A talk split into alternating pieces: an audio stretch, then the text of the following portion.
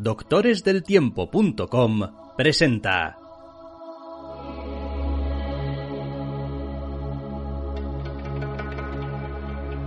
Entre cómics.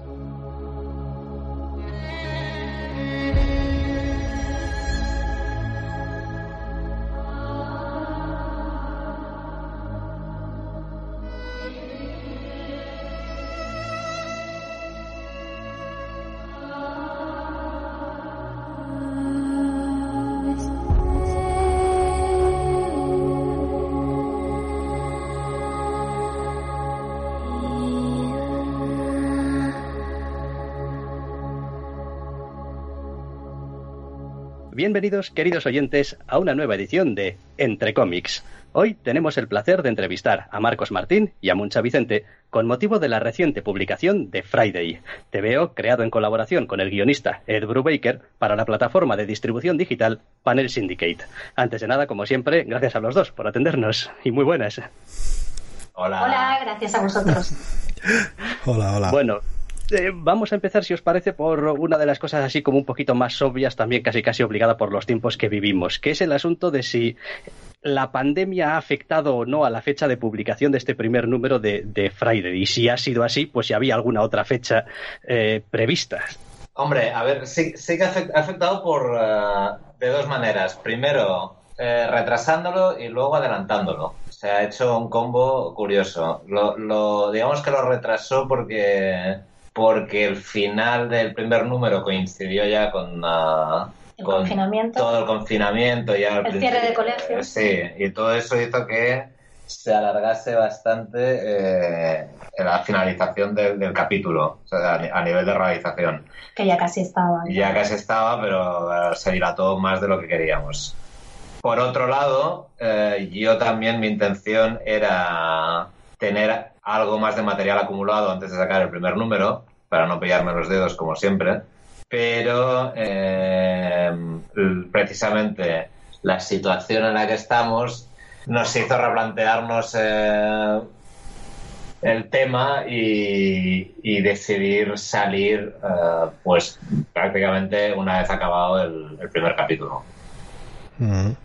y, porque, bueno, digamos que era creíamos que era una oportunidad uh, tanto a nivel de, de, mercado, digamos, como también a nivel mental nuestro de, de salud mental, porque necesitábamos algo ya que fuese mínimamente positivo.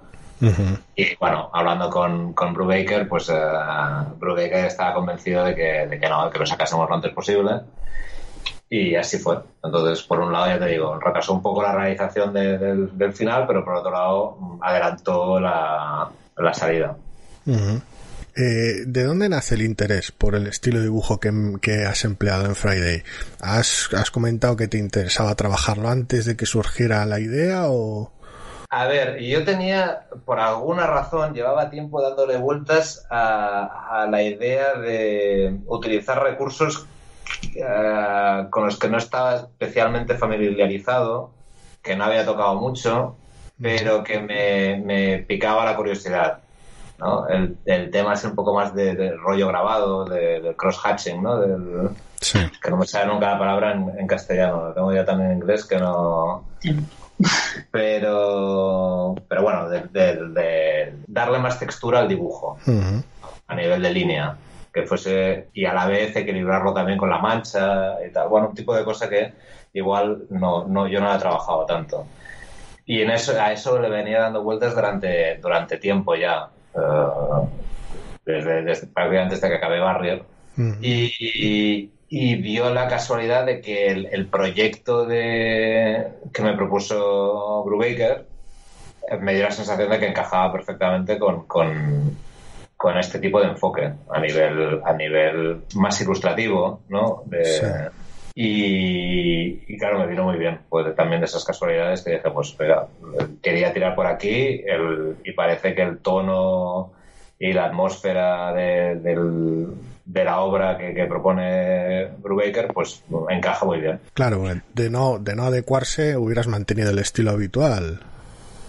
Sí, yo creo que sí, dependiendo de, cuál hubiese sido la propuesta, pues igual pues, sí, no hubiese tirado tanto por, por un rollo, te digo así, tan ilustrativo, tan, tan evocador igual de los años 70, ¿no? De la ilustración de los 70, de, Es, que, es que realmente que yo era una cosa que quería explorar un poco. O sea, realmente fue una casualidad bastante, bastante grande. Es, dos cosas. ¿Es algo que está un poco para quedarse el cambio de estilo o simplemente es limitado a esta obra? pues, no lo sé, me imagino que habrán cosas que igual mantengo.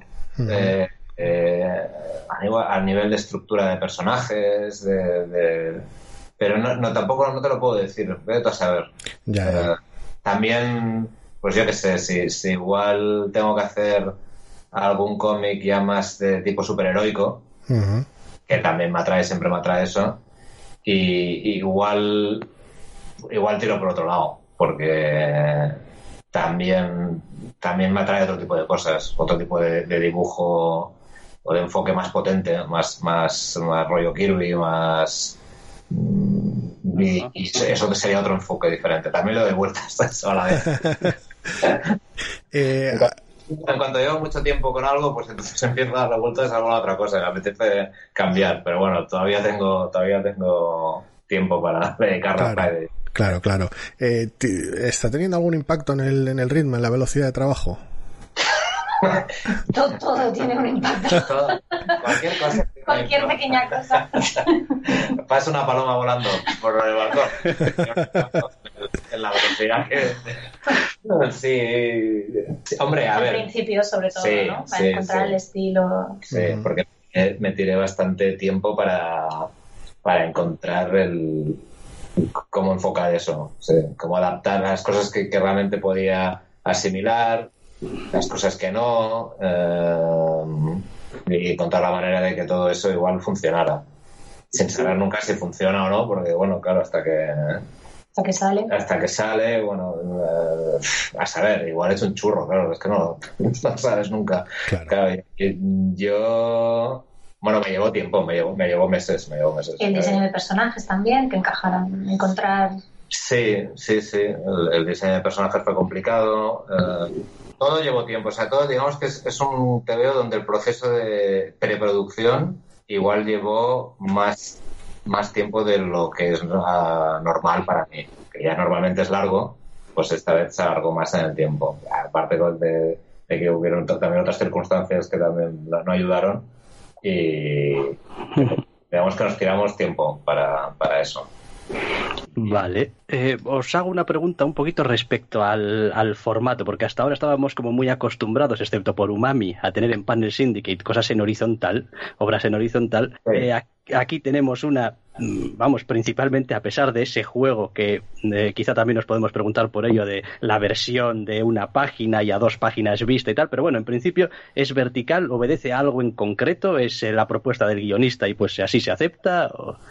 Mira, fue, si quieres que te la verdad, eh, cuando decidimos hacerlo así, eh, las primeras personas a las que pensé fue en vosotros, porque dije, los doctores del tiempo se van a cagar en, nosotros, pero porque sé que siempre habéis sido muy fans del, del formato apaisado.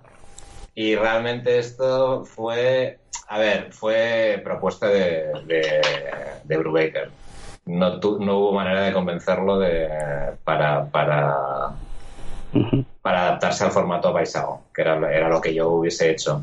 Personalmente, yo sigo defendiendo que, que, para digital. Sí, la distribución digital, el, el, formato que mejor se adapta a eso es el apaisado.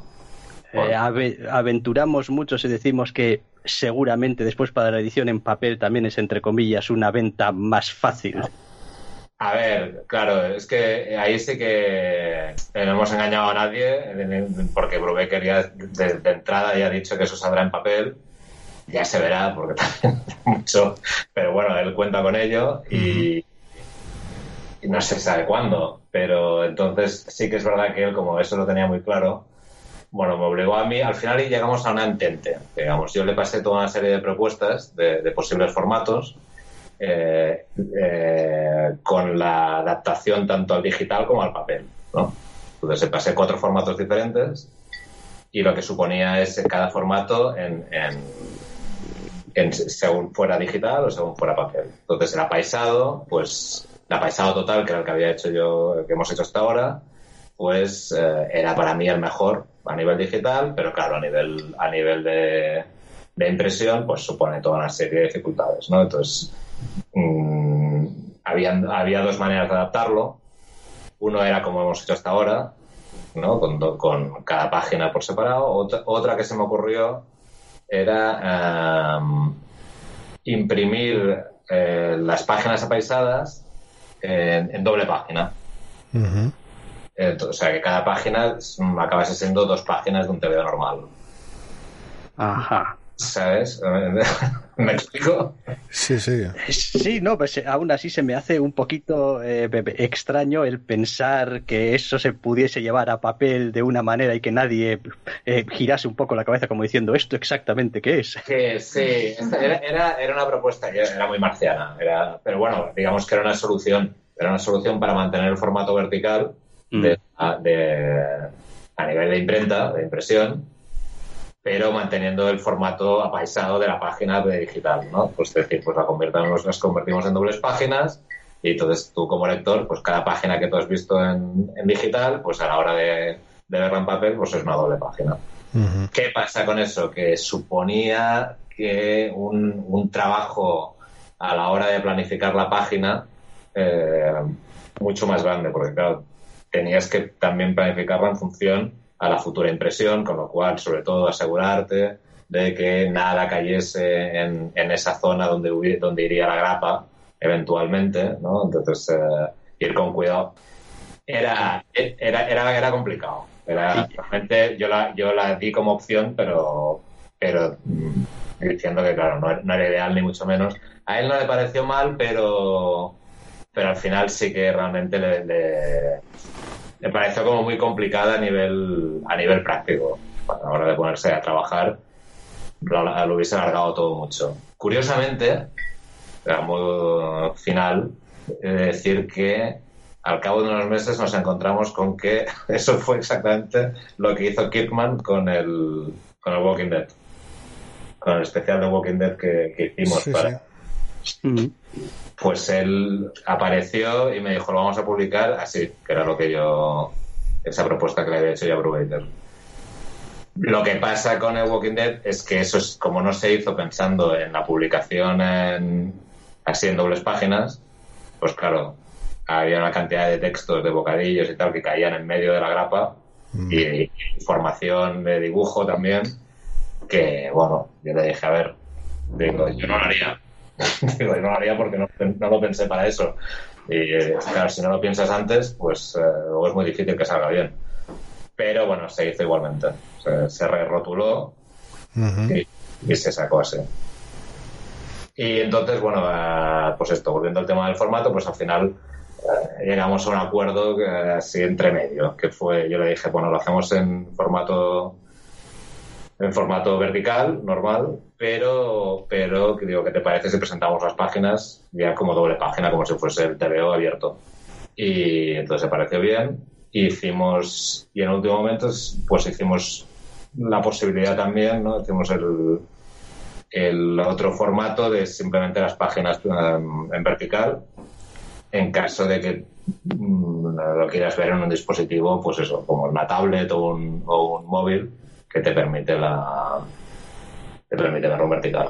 Entonces, que la solución final no está mal. El, hecho de poder ofrecer esos dos formatos y de que sigas teniendo la posibilidad de verlo en apaisado, pues bueno, yo creo que es eh, al final es una solución, yo creo que razonable también, porque estábamos tan acostumbrados al horizontal también, que visualmente hemos estado trabajando a dobles páginas, pero como si fueran una, en realidad. Mm funcionan tanto como el dibujo como el color, las hemos, se, han, trabajado a la vez. Con lo cual funcionan siempre como si fueran una sola. Las estás coloreando y las estás dibujando como si visualizándolas a la vez, como una. A mí por, primera vez me ha permitido em, plantearme todo el TVO eh, teniendo ya en cuenta los cambios de, página real. en el TVO americano, o sea, el TVO para, para Marvel o DC, no se puede hacer porque nunca sabes dónde te van a meter la publicidad. O sea, nunca sabes dónde va a haber el, página. La, pausa. Y, y en el trabajo que he hecho para mí, que es el que ha sido siempre para Panel Syndicate, como era todo, pues eran páginas una detrás de otra, pues tampoco no, todo, o sea, todo eran cambios de página, tampoco no me lo había podido plantear. Y así, pues eh, esta es la primera vez que realmente pues me he planteado lo que es el TVO, TVO con, con la página derecha y la página izquierda, ¿sabes? Con los de página, tal, pues y ha sido también interesante eso de, hacer. De cara a afrontar el, coloreado a nivel narrativo y atmosférico, eh, ¿cuáles son las decisiones, las ideas más básicas que, han, que, has, que has tenido que manejar? El Marcos tenía una visión muy, muy, muy concreta del color y yo tengo que reconocer que no lo vi nada claro porque, bueno, no habéis tenido el gusto de verlo, pero los originales son espectaculares al tener eh, todo este detalle que él hablaba, ¿no? Del cross-hatching, el diseño de personajes, son una maravilla.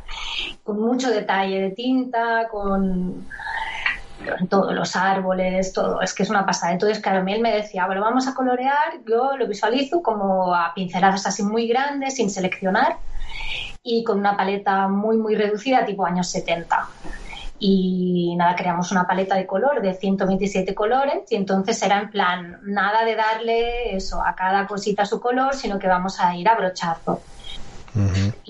Eh, yo, dije, es que no. Digo, es que no lo veo. Es que no, no es que no entiendo, digo, es que voy a pasar por encima de todo esto y se va a perder. Y yo estaba desesperada y me costó un montón. Las dos primeras páginas la del, no, la del pueblo ya la dejé, porque es que no veía yo, digo, no sé, yo ya no, o sea, no, que no se vean las casitas, que no se vea el faro, que no, o sea, todo ahí como, no.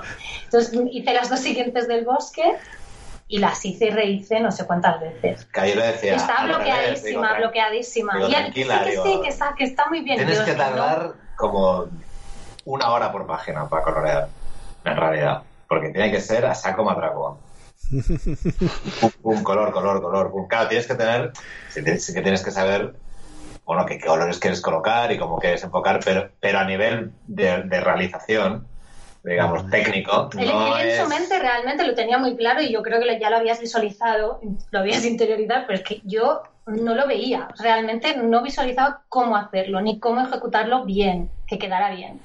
Y me costó mucho. Luego ya es verdad que las dos siguientes páginas fue un poquito más fácil y luego ya, ya, ya lo pillé, ya lo entendí y, ya, ya fue más sencillo. Pero, pero yo intenté revelarme al máximo, puse muy mala cara y no.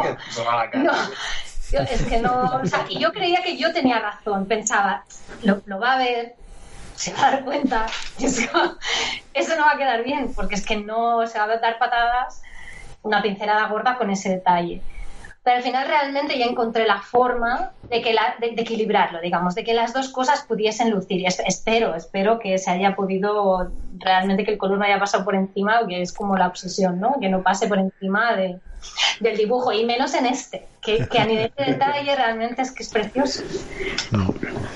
Eh, a la hora de, hacer encajar el ambiente de, horror por un lado con los protagonistas postadolescentes por otro, ¿ha habido complicaciones a nivel de ambiente, del color y demás? Porque aparte de, sí, sí que es un ambiente, un ambiente de mucha tensión y tal, pero bueno, hay como cierta cosa lúdica, ¿no? Hay un punto de, como divertido, digamos, como de novela juvenil, que no es un terror eh, Walking Dead, ¿no? Es como algo entonces nos permitía hacer, utilizar todos estos azules, el, ¿no? Eh, como un pelín más relajado. Sí que, sí que hay tensión, es de noche y hay árboles, ¿no? Los bosques así, pero no, yo creo que la intención era sobre todo eso, un, cierto tono como, como ligero. Lo que explica Brubaker, ¿no? De, recordar mucho las novelas así de, ¿no? de, hmm. y, y, de este tipo así de misterios, rollo Scooby-Doo, ¿no? Y entonces la verdad es que no, no a nivel de paleta no, fue difícil encontrar el tono, digamos, de atmósfera. No, el tema, yo creo que era importante la atmósfera, o sea, que realmente tuviese esa atmósfera de, fría y de, y de, oscuridad, y, yo creo que eso, Monse ahí lo ha clavado. El tema más de horror y tal, claro, es que es una percepción ahí que yo, yo mm, claro, no es un, no me lo he planteado como un cómic de, terror, no lo es no me lo parece. Es, al menos en esta, en esta primera entrega. Eh, un poco misterio. Es, más, sí, es un poco rollo de misterio y sobre todo para mí es melancólico, ¿no? Porque es, para mí es el, tema principal es el de ella. El de ella que vuelve y está desubicada, ¿no? En, una en una aventura que la, es, una aventura sí, la, que se ve arrastrada, que es como una cosa que es de, su pasado, pero que ya no, ella ya no está en eso porque ella está, está entrando ya en el mundo adulto. Sí, que, ya no es la misma persona, vaya. No, entonces la, temática del, del TVO para, no es, para mí no es un género de terror, sino que, sino que es un género de eso, más de misterio, de, tal, pero sobre todo de, de cómo ella, pues, eh, está intentando reconciliar su, su pasado con, lo que es su presente y lo que quiere ser.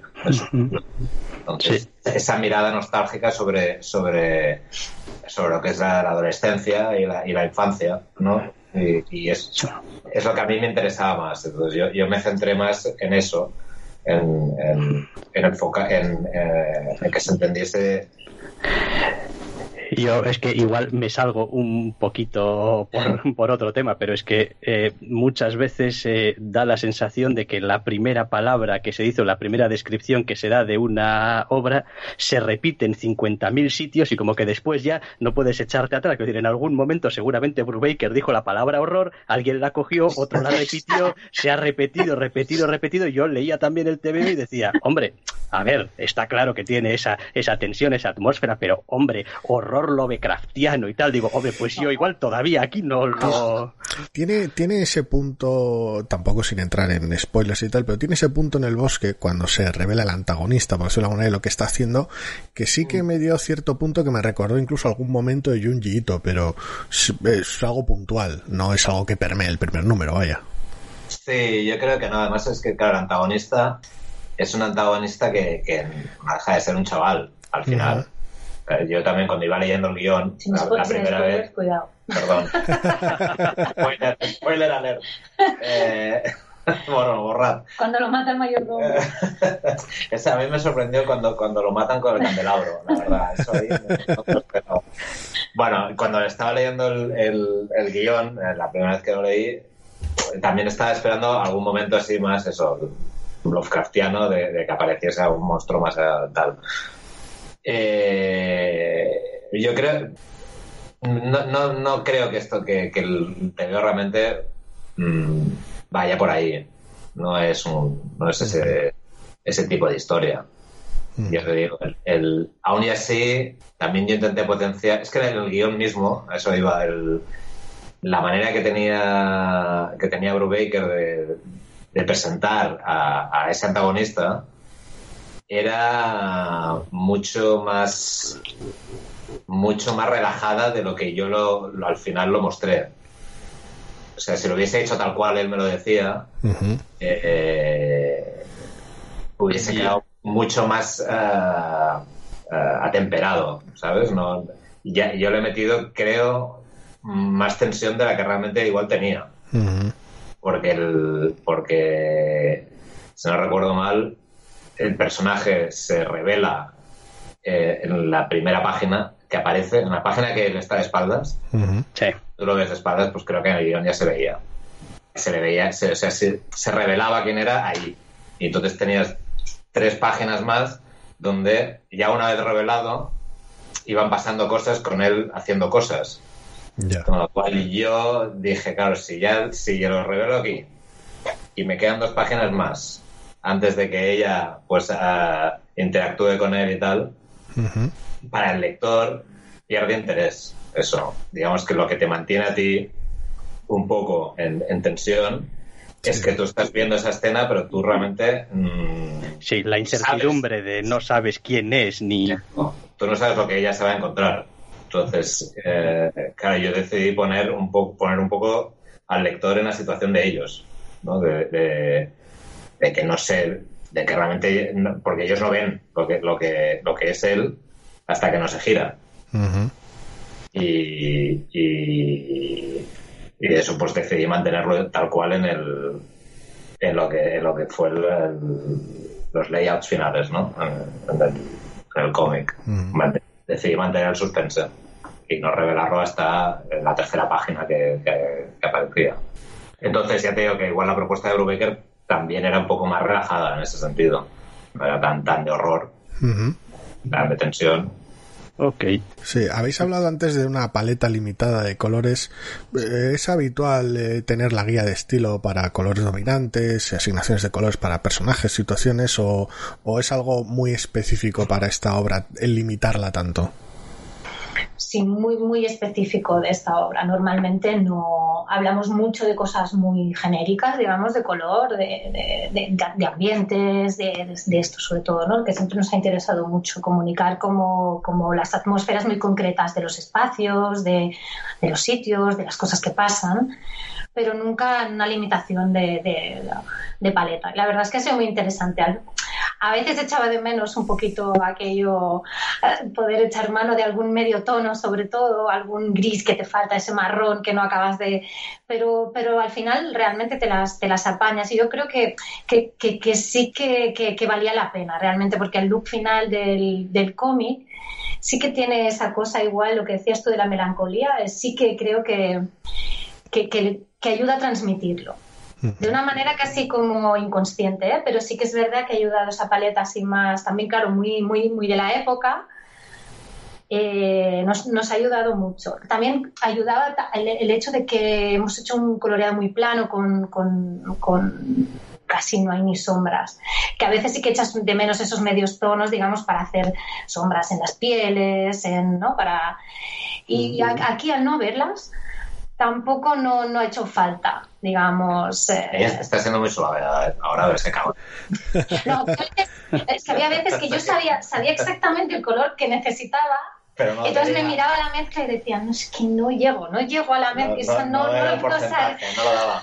Pero, pero bueno, al final, bueno, como todo, ¿no? Las limitaciones también te ayudan al final a que, el resultado sea distinto, que también está bien, ¿no? De, de tener pequeños, pequeños retos pero, pero bueno, ha sido una cosa muy, muy de ese, ni en Barrier, ni en Panel, ni en Private Eye. Nunca hablamos de colores concretos ni, ni de gamas. No, no, porque yo confío mucho en, en Monse para eso, para yo sé que lo va, que, lo va a sacar adelante y normalmente todo lo que se le ocurre a ella, eh, a mí no se me ocurre, no se me, ocurre, no se me ha ocurrido nunca. Hay, hay, muchas cosas que, que de nuestros trabajos, ah, claro, yo qué sé, pues en Barrier hablas y dices, bueno, pues esto es el desierto, ¿no? Pues ya sabemos, pues eh, digo, vale, esto va a, va a tirar de, de naranjas, rojos y, y, tal, pero bueno, luego ella le mete un lila al, cielo, guay. Eh, eh, o yo qué sé, o aparecen los alienígenas. Y yo recuerdo la, la, la, escena final de Barrier, del primer número, y que me había imaginado, yo dibujé esas páginas con un color en mi mente que no tenía nada que ver. Eran blancas, azules, era una, iluminación así como muy tal, y de repente Monse me la devolvió con verdes y rosas y tal, y claro, digo, es mucho más guay que lo que yo me había imaginado. Entonces hablamos, hablamos de, pues, pues, aquí tiene que ser una cosa más marciana, pero luego ella sí, de, que toma de concepto, ¿no? De concepto sí, de lo que tiene que transmitir la página sí que lo tiene como siempre muy claro. Y si a veces yo he tirado por un lado que no era, también, pues también, pero, pero, más de concepto que, que, de paleta. No suele pasar, ¿eh? normalmente Monse da mucho en el clavo, que es una cosa que es que no tendría por qué ser así, porque ella no, no, no viene del mundo del cómic, viene de un mundo más de de pintura e ilustración. Y yo pensaba, bueno, que igual cuesta más el tema narrativo, ¿no? De, controlar el, el, color desde un punto de vista narrativo. Y no, no, eso realmente no, no, de manera innata lo, tienes. Si es así, tampoco vamos a ver. No, no, si, hay que decirse, se, Ya está. es interesante porque precisamente la siguiente pregunta que teníamos así preparada iba un poquito respecto a vuestra dinámica de trabajo, ¿no? ¿En qué punto, por ejemplo, del proceso creativo, Muncha, te incorporas tú? ¿O estás desde el principio, cuando te toca ya directamente, una vez que está todo dibujado, eh, echarle un vistazo al color? Eh... Yo estoy en el banquillo esperando esperando mi momento. Yo no, nada, yo ahí tranquilamente. Me va oyendo quejarme durante varios meses. Las y cuando me toca saltar, en este caso, realmente salté, creo que un poquito antes del confinamiento. O sea que es bastante milagroso que ya hayamos podido acabar con, todo el lío de, Sí, realmente en este caso, no, ella es que es, claro, muy rápida. No, y lo, que más, lo que más cuesta siempre es, pues eso, las primeras páginas. Empezar, siempre es lo que encontrar el tono. Claro, compartimos casa y estudio, con lo cual formas parte del proceso en el sentido de que, claro, vas compartiendo, pues ¿no? va siendo la evolución la, ira, de, los, personajes, el tal, ¿no? Y vamos hablando, entonces yo ya voy captando, digamos, yo ya voy viendo, ¿no? no es, que, es diferente que cuando trabajas, yo que sé, para Marvel, que recibes unas páginas que no has visto nunca, eh, y tal, ni el guion, ni nada. Aquí, claro, yo voy viendo cómo crece, cómo, entonces ya tienes tiempo también de, ¿no? Que cuando te toca incorporar, tienes muy, ese proyecto ya lo tienes muy interiorizado. No llegas de repente, sino que son muchos meses de haber estado viendo los bocetos, viendo las páginas, entonces ya llegas. De mí avisando, esto va con colores planos. Ahí y, está. Y, yo diciendo, ahora ni, no tiene ni idea, eso no va a funcionar. Ya cuando me ponga ya lo verá. Y, pero bueno, cuando sí, la verdad es que este proceso lo, lo bueno que tuvo es que es, cuando me tocó saltar al campo fue bastante rápido. Es, ha sido más rápido el, el, tratamiento este de hacerlo a pinceladas y pintar directamente sin seleccionar. Cuando ya le cogí el tranquillo, realmente ha sido un proceso muchísimo más rápido que para Ibatay o Barrier o cualquiera de estos, en que las páginas me llevaban muchísimo más tiempo. Porque además hay muchas páginas con, con bastante detalle. Pero al trabajarlo así muy a pincelada, eh, mi parte ha sido mucho más rápida de lo habitual. Yo también tenía la idea con el color de que es, un poco, es un poco truco, porque es la idea de que sea un color un poco antiguo, un poco de años 70, con esa, esa paleta limitada, ¿no? Y con, el, y con un tratamiento plano, pero que al hacerse con el ordenador, con Photoshop y con el tipo de pincel que escoges, eh, y ya no es realmente es, es, es, un falso es un falso antiguo. Bueno, es un revisitado, digamos.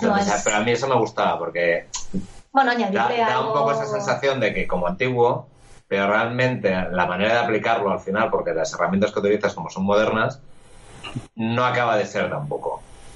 Como, como, una recreación de aquello. Sí, sí, como una recreación, pero, pero tampoco... Eh, no intentando que sea una recreación, simplemente dejando que las, que las herramientas que utilizas pues te den ya ese, ese acabado que, que es, mm, no acaba de ser tampoco una cosa eh, antigua, que, o sea, que no la, sensación de rancio. Nunca fue la intención tampoco de ser como literales en no, los años 70, ¿no? De hacerlo como a veces estas cosas como, ¿no? De fuera de registro y cosas muy recortadas. yo hubo un momento que, sí, que, pensaba...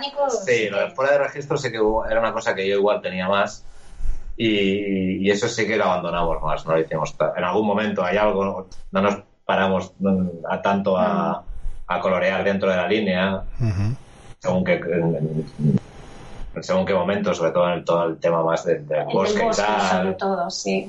Sí, en la ciudad me he contenido un poquito, un poquito más, ¿no? Igual es el más uh, como más que lo conecta más como digamos con los números más de con barrio o con lo que sea, ¿no? Es un poquito más bueno porque cada, cada cosa tiene su color. Sí, es un poquito más. Eh, al no ser tan atmosférico. Claro. Pero bueno. Pero me gustaba también que se viera eh, los detalles del pueblo. también creo que dar detalles también a veces te ayuda a, situarte ¿no? en el espacio. Eh. Sí, cada cosa tiene su atmósfera, tiene su. Sí.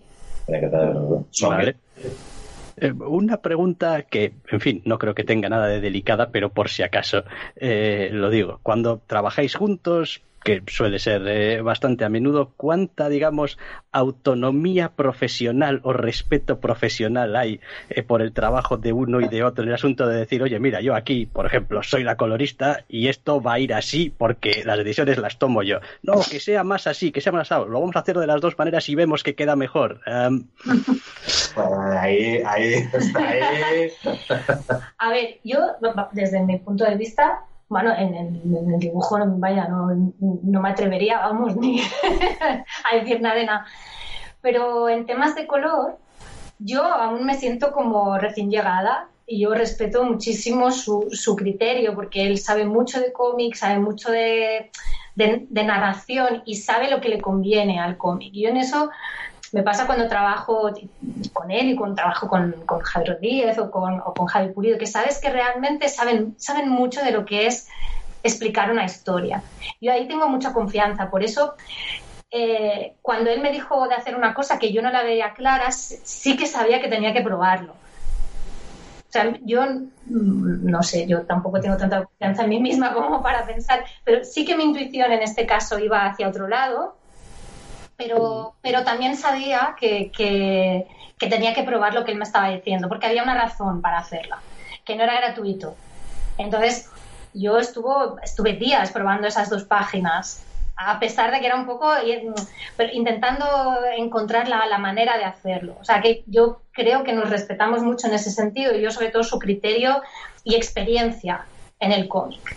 Entonces eso a mí me da, de hecho, me da mucha seguridad, porque sé que cuando me dice que, hostia, pues la página está súper bien, eso me da tranquilidad a mí, porque, porque sé que pasa todos... todos los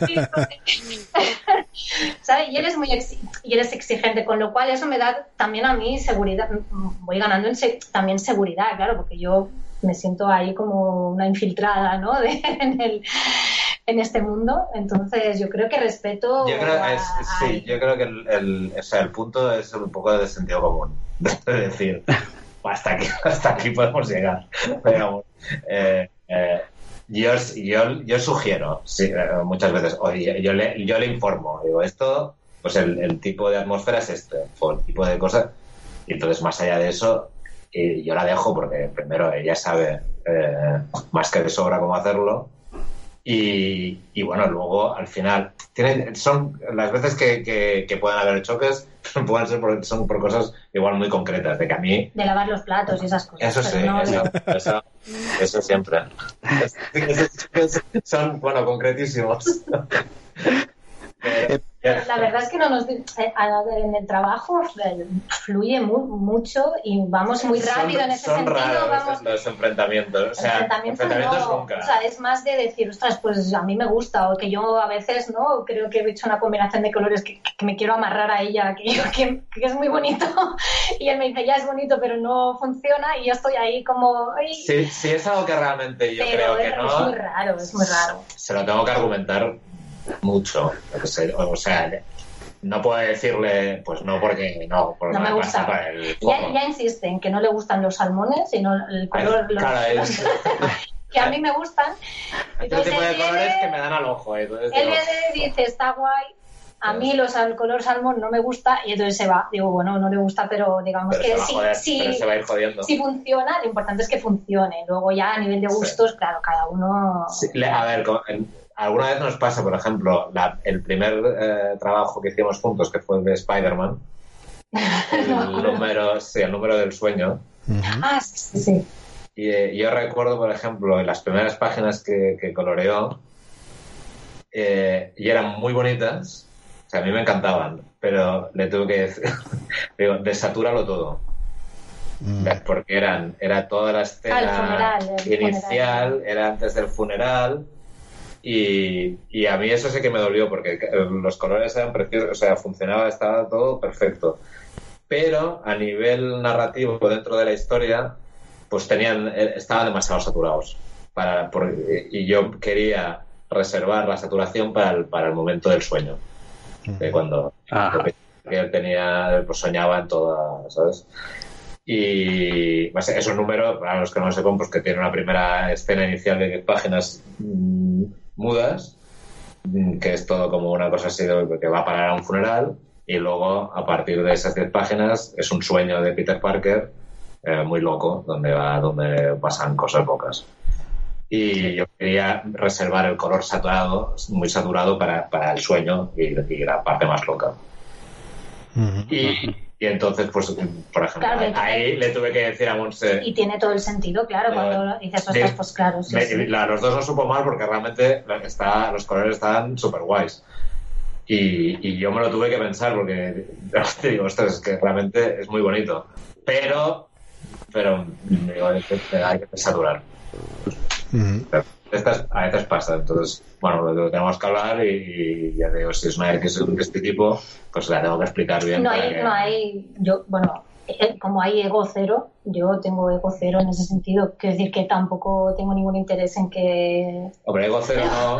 Lo que, bueno, quiero decirte que no, no, pero... no, pero tampoco pisoteas, pero quiero decir que tampoco pasa nada por que te corrijan. Quiero decir que al final el objetivo no eres tú ni lucirte tú. El objetivo es que el cómic salga como tiene que salir.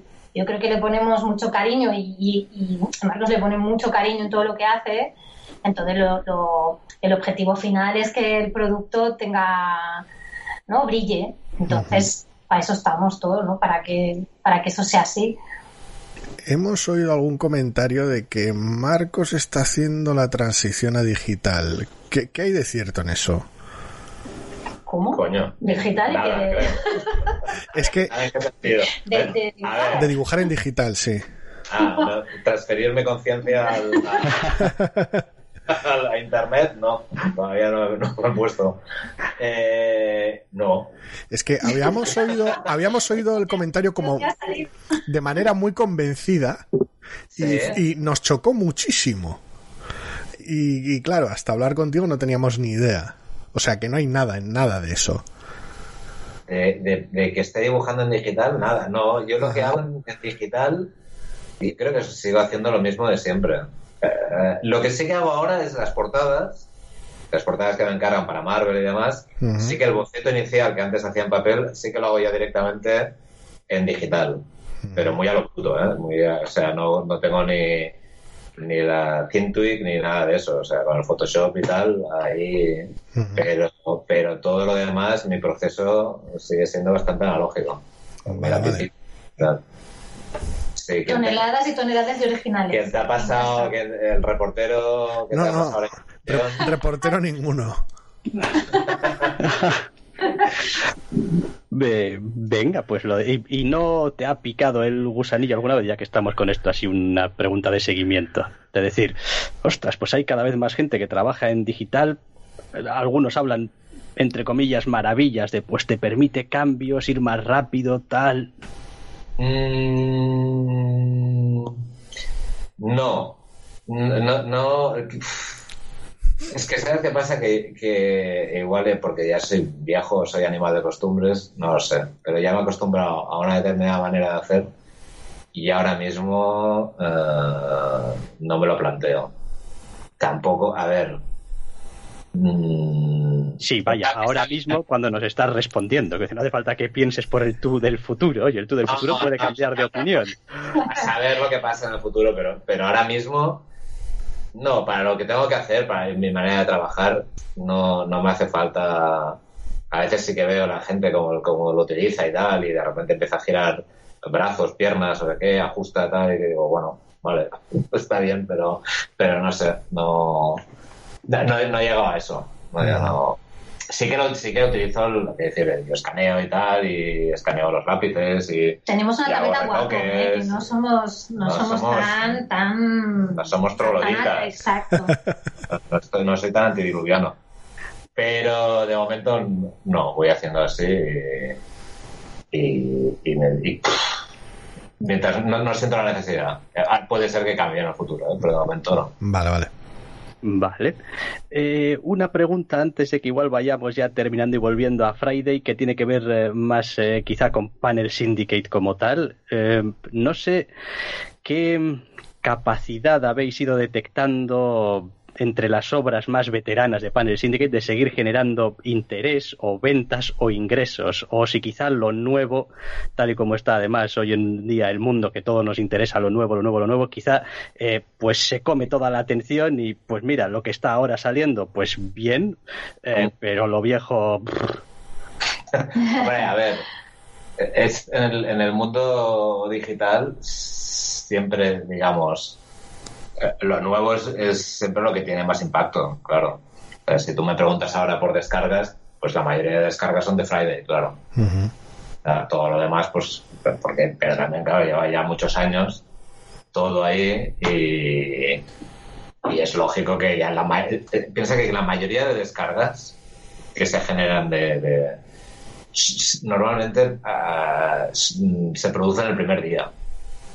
Entonces, todo lo que, todo lo que hagas el primer día, a partir de ahí vas a ir en, la curva es uh, decreciente. vosotros sí que doblegáis rápido la curva. La, exacto, se sí, rápido. Sí, ojalá, no somos coronavirus, no. somos el, contrario. No, no, eso es normalmente, a no ser, también es verdad que el digital, como está siempre ahí, eh, también siempre es susceptible de ser descubierto súbitamente.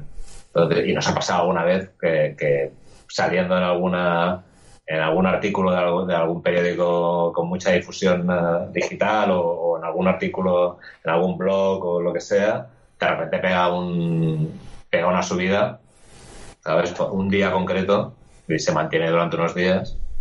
Quiere decir que eh, eh, siempre está ahí. Siempre está ahí y eso quiere decir que, que eso, que en cualquier momento pues eh, es susceptible de, llegar a, a, millones de personas. Pero el proceso lógico es siempre porque lo nuevo que sale, pues siempre va a tener más. Lo del primer día me has dejado loco. o sea, yo ya sabía que. Mm, ya el tema va a ir mal. Sí, sí. Piensa que el, pues igual la mitad de descargas de, lo que pueda generar el TVO es el primer día. Joder. luego decimos que tenemos poco, poca capacidad de atención. Digo, joder, poca no, ninguna. No, no. Eh, eh, eh, mm, mueren a la, semana ya pues que igual es que estás bastante muerto. Normalmente, a no ser que hay excepciones, os que decía hay excepciones, que digo que depende mucho de eso, de que de repente se muevan una cosa en un sitio, en otro, entonces sube, Friday, eh, curiosamente, se está manteniendo eh, como muy estable eh, durante muchos, porque ha ido saliendo en diferentes sitios y, esa curva descendiente que normalmente es inevitable, la, ha doblado bastante. la, ha doblegado. Y, pero bueno, cada día tenemos descargas de, de Private Eye, por ejemplo. Private Eye es el, más que Barrier, sí. Sí, no, digamos que el, monstruo monstruo que tenemos es Prevetae. eso, eso va, la gente se va descargando. bueno, descargas, yo cuento que descargas pagadas, ¿eh? Aparte de las descargas gratis que, que, que más. Sí, porque, porque además eh, Pane Syndicate en redes sociales y demás solo soléis meter ruido entre comillas cuando, cuando toca anunciar algo y cuando hay algo, no, no es de una actividad constante. No, ¿Es, una cuestión de estilo o, simplemente es una cuestión de tiempo? Es una cuestión, hay un poco de estilo y un poco de, tiempo y capacidad, sí. Porque, claro, somos, somos lo que somos. Somos una empresa somos, nosotros. Y, entonces ahí, pues a mí, pero también hay una parte del estilo que es que a mí no me gusta mucho dar la vara a la gente con... Ya mucho me da la sensación de que la doy en Twitter, porque yo voy retuiteando cada día, pues si alguien dice algo, pues lo retuiteo. Y ya mucho me parece. Mm, sí, sí, porque es que no, el tema este de la publicidad, ir uh, insistiendo a la gente con las cosas, no, claro, a nivel de tener una empresa, pues igual no está mejor filosofía. Bueno, pero somos atípicos en, en todos sentidos también. Hicimos poco, o sea, es como, bueno. Sí, pero como persona uno no quiere ser pesado. Sí, a mí me pasa eso, que dices, bueno. Hombre, a mí a veces he de reconocer que me da un poco de a ver, no, no de pena, pero dices, a ver, hay cada uno por ahí suelto, que no para de darte el coñazo, con dos historias por ahí perdidas que tampoco es que den pa' más, ¿no? Eh, y, y luego ves algunos otros proyectos, vamos, hechos con todo el cuidado, con toda la profesionalidad, con todo el cariño, dices tú. Yo comparto ¿eh? muchísimo, quiero decir, lo de dar la brasa en redes sociales me pudre por dentro, pero, pero también entiendo que a veces como igual como profesionales de esto y que tenéis el modo de vida a partir de esto, dices tú, ostras, es un equilibrio difícil de mantener, ¿no? Es decir, ¿hasta dónde...? Eh, es, es complicado, pero al final también te, digo que cada uno es como es. Entonces también luchar contra la propia naturaleza también es, primero es agotador y, es que no, ya he visto que yo no, o sea, yo no sirvo para, decir, como hijo de publicitario, es curioso, no, no, sirvo para, para hacerme publicidad. ya digo, ya, ya bastante controlamos mucho lo que lo que colgamos y todo tiene que estar eh, relacionado con lo que ya me da mucho apuro hacer lo que hago. O sea ya tener que venderme o sea tener que salir ya me parece un poco Dios mío. Pero bueno claro se, tiene que hacer un mínimo se tiene que hacer. Pero pero claro es que yo no soy no soy vendedor yo soy dibujante entonces vamos intento vender con la obra, digamos, ¿no? Y con también pienso que nuestro modelo se basa mucho en el, éxito de nuestro modelo se basa también mucho en eso, ¿no? En, un poco en, la honestidad de la propuesta, igual que, el método de pago es el, de, el que cada uno quiera. Eh, yo creo que también esa, esa sensación de que somos nosotros los que lo estamos haciendo y que no estamos ahí intentando vender la moto, pues yo creo que también es parte de la, de la Como filosofía. casi artesano, ¿no? En plan, lo hacemos todo, lo, cocinamos todo. Sí, sí. Los americanos para eso, yo que claro, como siempre trabajo con Brian y con y ahora que trabajo con Brubaker, pues son un poco más de son un poco más vendedores de zapatos, ¿verdad? Entonces tienen más esa cosa de salir y no les da apuro decir que esto es el mejor TVO del mundo y tal. Y yo ahí me muero de vergüenza. Una cosa que no puedo decir. No, no me sale. Vale, vale. Eh, he perdido la cuenta, Díaz. Si te toca a ti o a mí. Voy. Venga, eh, pues vamos acabando, pero para acabar volvemos un pelín a Friday y un poquito quizá al futuro de Friday. ¿Sabéis ya cuántos números van a ser? Esta es la pregunta injusta de siempre. Acaba de salir el primero y ya estamos preguntando por más. Mira, eh, hay un segundo seguro. Hay un, segundo segurísimo. Bueno, segurísimo. depende, de lo que me pase. Eh, pero está bien la pregunta, porque si quieres que te la verdad, hasta hace una semana yo pensaba que eran cinco números. Que, eran, que iba a ser una maxi serie de cinco. Ajá hasta que se lo, hasta que le dije a, se lo dije a Brubaker. Le dije bueno enhorabuena hemos sacado uno nos quedan cuatro y me dice ¿cómo cuatro? son, son nueve. Y yo digo ¿cómo nueve? hostia. Dice bueno dice igual siete como dice siete como mínimo y yo digo, oigas, es bueno saberlo, la verdad. Nos vamos preparando. Nos vamos preparando. O sea, que creo que. entre 7 y 9. Entre 7 y 9 son Aparte de que eh, no tiene por qué ser el final. Mm. Así como, así como Private Eye era. Siempre nos lo planteamos como 10 números y era una historia cerrada. Eh, y Barrier eran 5 números y era una historia cerrada Friday eh, no lo es tanto. Friday sé que, puede quedar abierta o puede estar abierta a más series. Pero muy es, un poco pronto para, decir eso, pero sé que el, concepto detrás de Friday es como que podría podría podría alargarse, podría alargarse más allá de esta primera historia inicial. Hombre, con siete, ocho, nueve números da la sensación de que aquí todavía hay muchísima tela que cortar, ¿no?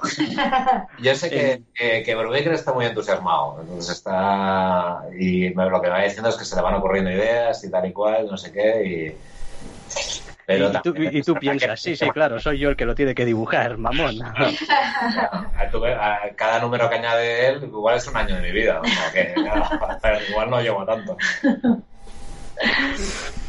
Bueno, pues eh, vamos a poner punto y final. Si os parece ya la entrevista, Marcos Martín, mucha Vicente, muchas gracias por atendernos y esperamos con ganas seguir disfrutando de vuestro trabajo. Muchas gracias a vosotros. Muchísimas gracias a vosotros.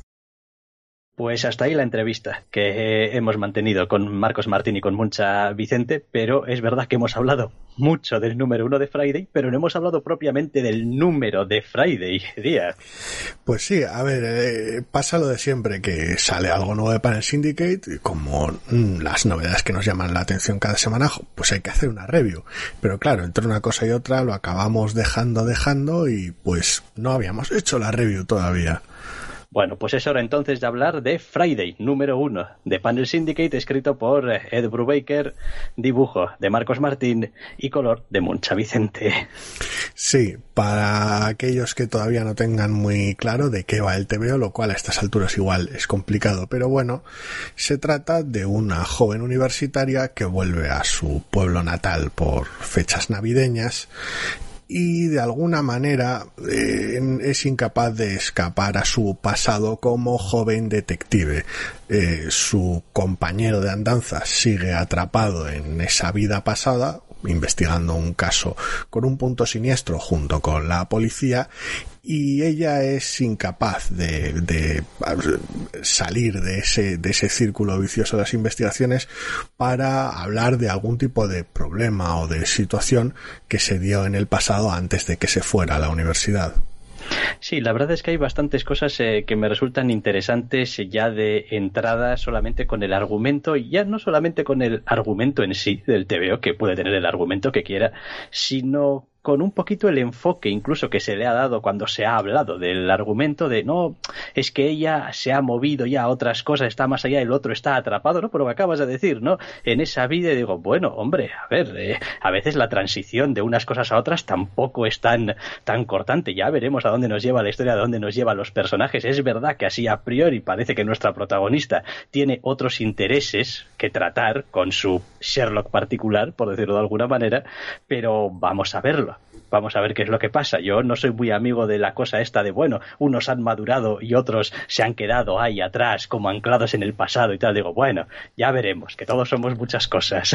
Sí, a ver, no, no se trata tampoco de enfocar a un personaje como una influencia negativa y a la protagonista con, como un avance positivo, pero sí que ella está como intentando buscar un cambio, intentando buscar esa posibilidad de ser una versión distinta de ella misma y es esta visita vuelta a casa la que de alguna manera la vuelve a atraer de algo algo que parece no querer ser, aunque no está del todo claro hasta qué punto se ve afectada por la nostalgia.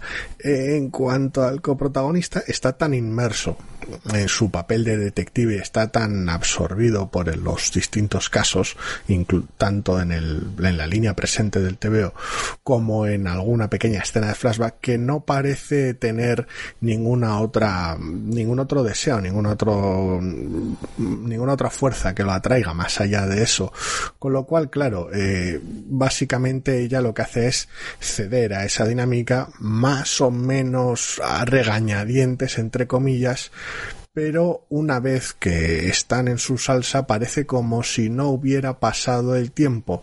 Y esa es una de las dinámicas personales interesantes del TVO, que a la hora de actuar y a la hora de comportarse uno con otro está esa tensión, esa sensación de yo ya dejé esto atrás, pero es que, joder, como un guante. Sí, hay una conversación de todas formas ahí por tener más que evidente, explícita e implícitamente de las dos maneras, que ya veremos cómo va. Eh, después, claro, gran parte del atractivo del TVO está en ¿cómo decirlo?, la manera en la que eso visualmente es trasladado al papel, porque bueno, las ideas están muy bien y los diálogos están muy bien, pero después eso hay que hacerlo palpable, hay que hacerlo sentir, tiene que llegarle al, al lector y en este sentido yo creo que el trabajo está muy bien hecho, quiero decir, la estética está muy bien elegida, bueno, de hecho hemos oído en la, en la entrevista que está muy bien razonada, tiene unos porqués, después es lo de siempre, a algunos les gustará más, a otros les gustará menos, pero no hay ninguna duda de que está hecho a conciencia y a sabiendas de cuál es el resultado que se quiere, y yo creo que eso beneficia muchísimo al, al TVO y que consigue realmente transmitir ese ambiente, esa atmósfera que quiere trasladar.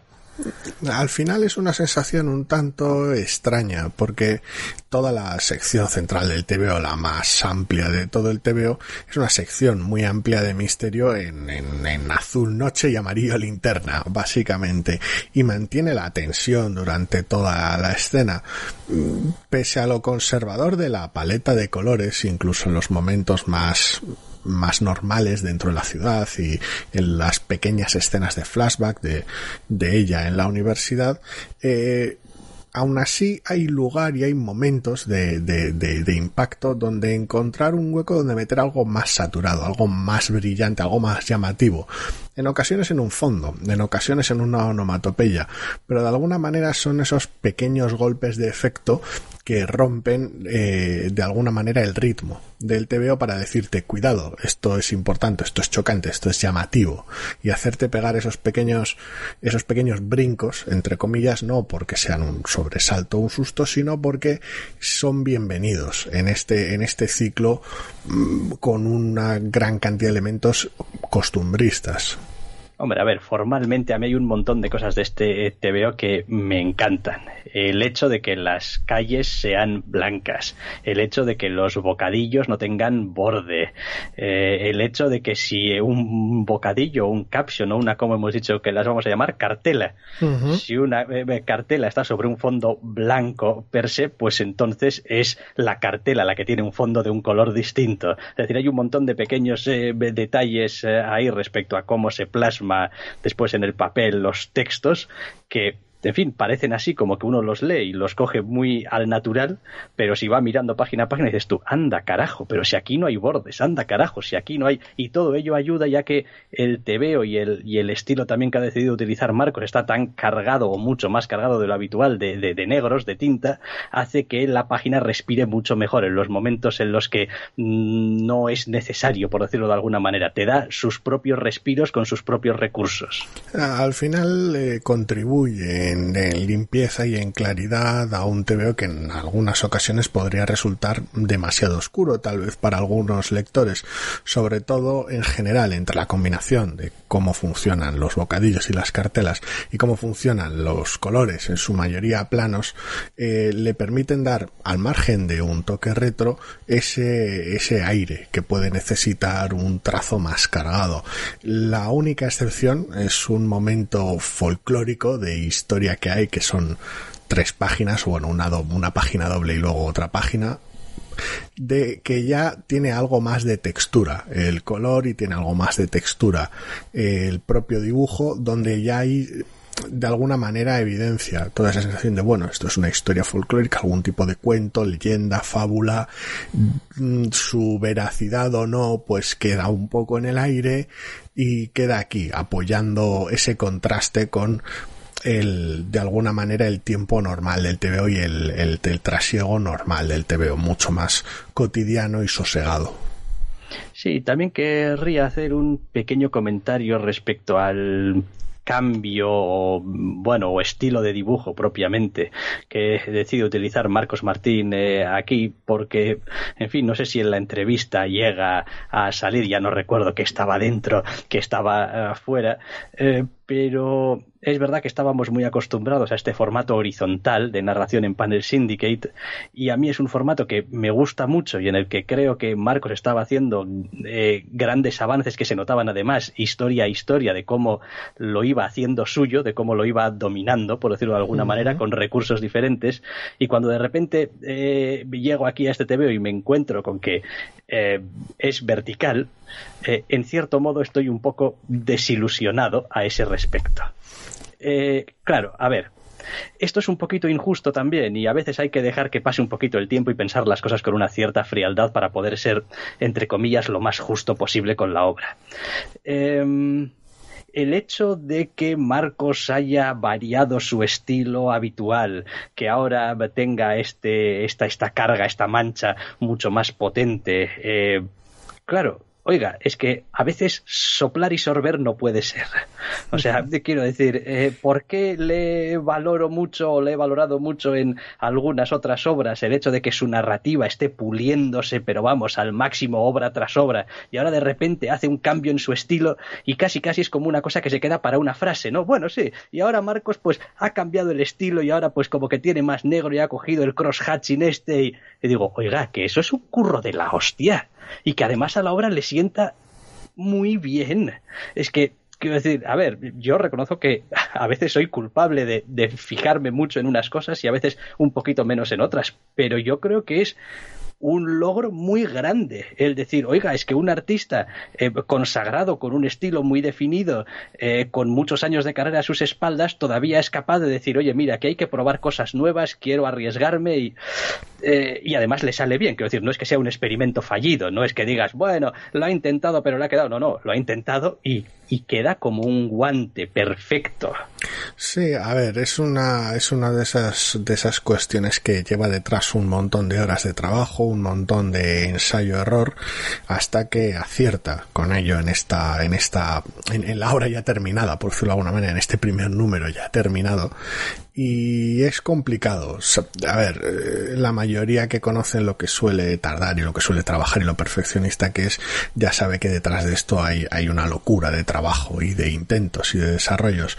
Pero sí, lo que comentabas al principio sobre esa, pequeña desilusión sobre el, sobre el apaisado, al final es una cuestión de, de ver a Marcos, un tío con un, con un talento brutal y que trabaja un montón, de alguna manera recorrer terreno nuevo. Quiero decir, de repente eh, se montó Panel Syndicate y empezó con el apaisado porque creía que era lo que mejor funcionaba y claro, todos los avances hechos en, narrativa en ese territorio no se los quita nadie. La única desilusión, por llamar de alguna manera, que ya hemos comentado, es por no seguir ese avance aún más, de, de ver qué más se puede hacer narrativamente en ese territorio. Evidentemente, mm, el tipo de obra más la colaboración con Brubaker no lo pide, no lo permite, pues trabajas en otros apartados que de alguna manera la evolución en el tema del, del, formato horizontal se haya parado por ahora no significa que no evolucione en otros asuntos. Por eso me, me gustaba el comentario ese de que el asunto del cross-hatching y del cambio del estilo de dibujo aquí a veces se, se diga de soslayo y se deje pasar es bastante gracioso porque claro, supone otro, otro golpe de efecto y otro esfuerzo extra.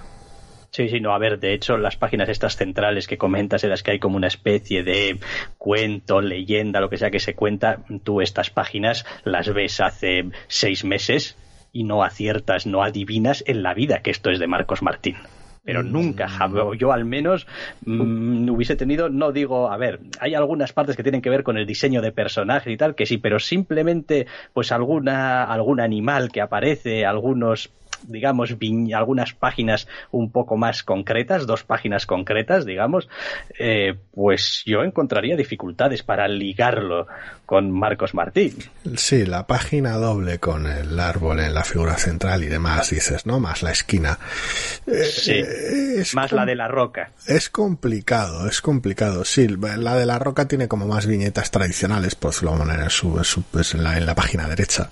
Pues sí, pero me refiero solamente a la página, a la parte derecha de la del árbol y la parte izquierda de la otra. De hecho, entre cómo funciona, la de, sobre todo la de la roca, porque la anterior, bueno, tiene más, tiene más variación, pero la página es en cuestión de la roca, aunque de alguna manera parte del fondo sangre a la siguiente página, eh, entre cómo está trazada, aunque evidentemente hay distancia sobre lo que lo que voy a decir ahora, ¿eh? pero bueno, más la paleta de colores que usa es gracioso porque es el tipo de página que con todavía de, alguna manera exagerándola un poco más, casi casi te la firma Daniel Warren Johnson. Mm, mm, sí, sí, ya sé a lo que te refieres. Vaya, eh, el trabajo de línea es tan loco y la paleta de colores esta que utiliza entre rojo y amarillo en la sección central es tan llamativa que me recuerda mucho a alguno de los trabajos recientes que ha hecho Daniel, incluso para alguna carta de Magic. Evidentemente, esta paleta de colores funciona de otra manera, las saturaciones y demás son distintas y el trabajo de línea evidentemente es distinto, pero, pero tiene ese golpe de decir, lo que decías tú un poco, ver la página y decir, ¿y esto es de Marcos? Pues sí, de hecho es gracioso porque igual en algunos aspectos donde más se nota es tal vez en el búho. Ajá. Lo cual es, lo cual es peculiar, pero bueno.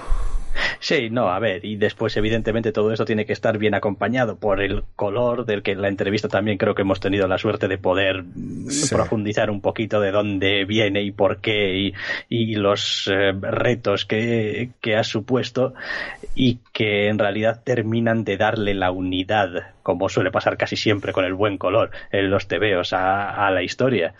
Eh, a mí me parece que es un trabajo más que notable o sea, también es verdad que ha llegado en un momento un poquito extraño de falta de novedades por cómo está la situación y bueno, igual tampoco estoy yo en mi caso en el modo habitual de todas las semanas de un montón de tebeos y estar pensando en tebeos y estar pensando en vamos a hablar de ellos, ¿no? Entonces, bueno, pues como que me ha pillado un poquito más fuera de onda. Es como, bueno, pues vamos a leer esto, tampoco sabíamos exactamente cuándo íbamos a hablar de ello.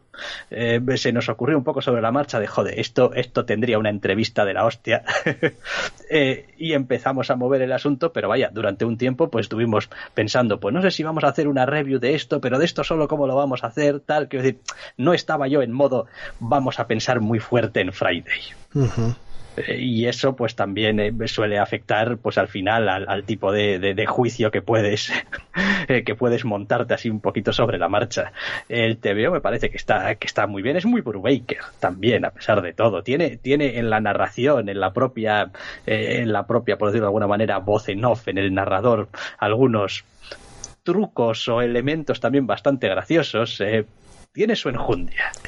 Sí, a ver, eh, de alguna manera uno de los uno de los aspectos más llamativos cuando el TVO es en buena parte un par de un par de escenas muy específicas nocturnas y el y el color atmosférico tiene una presencia tan impactante en el TVO, mm, mientras que las escenas entre comillas normales son menores y están más dispersas, eh, de alguna manera me hace preguntarme cómo va a evolucionar el asunto en, en futuros números, donde asumo, sobre todo tal vez en un segundo, que haya más normalidad y más explicaciones, entre comillas, que suele ser lo, lo, habitual en este tipo de planteamientos, que se le empiece a dar salida a ciertas incógnitas y veamos más normalidad en entornos familiares y demás, cómo, cómo conservas, y tenemos buena muestra de, de ello en las primeras páginas, cómo conservas esa, ese feeling con el color de, de, nostalgia en los en, esos momentos. Ese retorno al hogar pero de alguna manera eh, alienado o convertido en algo extraño por, por la situación imperante. Sí, y después siempre me, sorprende, a ver, en general todos los tebeos, pero cuanto más veo el tebeo, y cuanto más lo leo y cuanto más pienso en él, una cosa aparentemente tan, tan sencilla como la anteúltima página cada vez me gusta más. Es que decir, es, es el tipo de cosa que a mí me gusta como lector de, de TVOs. Es como, es una página muda, eh, tiene algunas eh, eh, cartelas, pero vamos, básicamente no es tampoco. lo más importante es simplemente el, el acting de, de la protagonista, ¿no? El, los pequeños momentos, lo bien que están seleccionados los momentos para darle vida y movimiento ¿no? en, en la mente del, del lector, que en fin, pues es el ABC del TVO, ya sabemos, pero bueno, se puede hacer a veces con un poquito más de gracia o con un poquito de menos. Sí, no, sobre todo más porque para esas alturas lo que sirve prácticamente de, de epílogo de toda la situación, después de que la escena central de misterio haya quedado al menos en lo que esa escena concierne resuelta y los asuntos más personales queden un poco en el aire, tengamos un retazo de conversación personal de la protagonista y luego de alguna manera por fin una pausa para poder para poder pensar en todo lo que ha sucedido en todo lo que ha supuesto esto eh, es, es, es gracioso ese momento de, de reflexión porque realmente de, si, si el TV ha hecho bien el trabajo y en lo que a mí respecta sí, para esas alturas ya conectas con la protagonista. Entonces cuando, cuando ella al final tiene ese pequeño momento de pausa y de, y de reflexión y de un poco mandarlo todo a la mierda por la situación en la que está, casi tú sientes lo mismo. Por decirlo de alguna es ese, es ese maldita sea. Es como ya, ya volvemos a estar liados en este asunto. Y esa, esa sensación que transmite esa penúltima página, de alguna manera la, la siente el lector, por lo menos a mí me pasó, muy cercana, porque la entiendes muy, muy fácil con todo lo que ha sucedido en el TVO. Sí, para entonces el TVO ya ha hecho el trabajo. Es como, vale, chicos, eh, chicas, es posible que tengamos aquí un fondo de misterio, de investigación, etcétera, etcétera, pero aquí el corazón son los personajes y sobre todo esta protagonista que está aquí y que habéis podido ver en vivo y en directo cómo se ha pasado todo un número queriendo eh, hablar con otro personaje o hacer las eh, digamos lo que tenía pensado que iba a hacer y, no lo está consiguiendo no y es como y evidentemente tú como lector te quedas con ganas de decir bueno oye esto esto qué va a pasar con esto cuál es exactamente aquí el kit de la cuestión entre los dos personajes que está muy bien que haya un misterio y por supuesto necesitamos algo que, nos haga movernos también externamente, no, no solamente las motivaciones internas, pero para, para entonces ya estás ya yo al menos con los personajes a tope, es como vale, venga, vamos. Es un equilibrio complicado, ¿eh? normalmente estaría muy a tope con, con, con esa situación y, y relativamente menos interesado en el, en el, en el fondo del misterio y tal, pero en este caso concreto creo que mantiene un, mantiene un equilibrio envidiable. Quiero decir, no, por mucho, por mucha debilidad que podamos tener nosotros por los personajes, normalmente por encima de la trama en la mayor parte de las veces, aunque depende evidentemente mucho del tipo de historia. Aquí creo que todo el concepto del misterio, cómo está atado la, toda la atmósfera que lo, y los pequeños eh, gestos icónicos y las pequeñas partes de mitología que de alguna manera cimentan el misterio, no están ni mucho menos exentas de atractivo. Con lo cual, eh, por potentes que sean los personajes, mm, yo estoy ahí, ahí. O sea, a ver, sí, para mí el, la situación en la que está la protagonista es lo, lo, más importante, pero creí que sobre todo después de una primera lectura, el misterio me iba a interesar bastante menos, por decirlo manera, y no es el caso. Mm, sí, a ver, también es verdad que es un número uno. Eh, y hemos hablado muchas veces de lo difícil que es equilibrar un número uno y que quede redondo. Y sobre todo cuando ya eliges voluntariamente que vas a tener como dos líneas, eh, pues todavía más difícil. Eh, porque ya a veces eligiendo solamente un camino suele ser complicado. pues aquí ahí toca, toca un poquito hacer encaje de bolillos y equilibrar los dos, que está muy bien equilibrado. Yo en mi caso lo tengo muchísimo más claro. Quiero decir, el asunto del, del misterio, pues está muy bien. Para mí es un acompañamiento que, como digo, le va a dar movimiento, le va a dar seguramente cambio de escenarios, le va a dar situaciones diferentes para que reaccionen los personajes. Eh, pero yo estoy esperando la conversación. Sí, la conversación, ver cómo es la familia de ella, etcétera, etcétera, etcétera. Sí, está claro, sí. A ver, en eso estoy contigo. Yo que esperaba que el equilibrio estuviera más, más, mucho más a favor de que la balanza se inclinase mucho más a favor de los personajes, que suele ser lo habitual, sobre todo cuando se trata de un, de un TV de misterio guionizado por Brubaker, en mi caso. Pero no sé, tiene algo, tiene esa, tiene esa textura el misterio y tiene esas pequeñas afectaciones mitológicas aquí y allá que consiguen que me interese más de lo que debería, entre comillas. Eh, a ver si a ver si va a ser eh, el primer TVO de Brubaker que te lees entero. La mm, colección. No creo que sea el caso. Alguna colección entera me habré leído de Brubaker seguramente. Ah, eh, últimamente estábamos cayendo, no, ¿no? a ver, en este caso últimamente no, hace ya, hace ya tiempo que no sucede, pero no sé, no creo que fuese la primera vez, no me voy a poner ahora a mirar la puñetera lista entera de cosas que haya escrito Brubaker, pero alguna cosa habrá casi mm. seguro, aunque sea de las más cortas.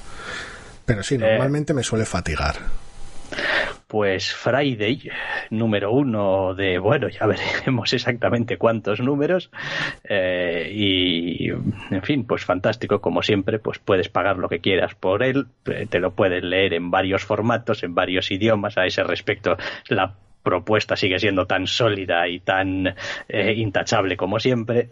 Y en fin, yo siempre procuro animar a la gente a que, oye, pues se pase y se deje unos euretes. Sí, porque por, por falta de accesibilidad no va a ser. Quiero decir, está ahí en la página web, en cualquier momento, en cualquier lugar. Eh, en este caso, además, aunque sea un TVO vertical, se ofrece también una versión a doble página, con lo cual lo puedes leer en formato horizontal también si lo prefieres.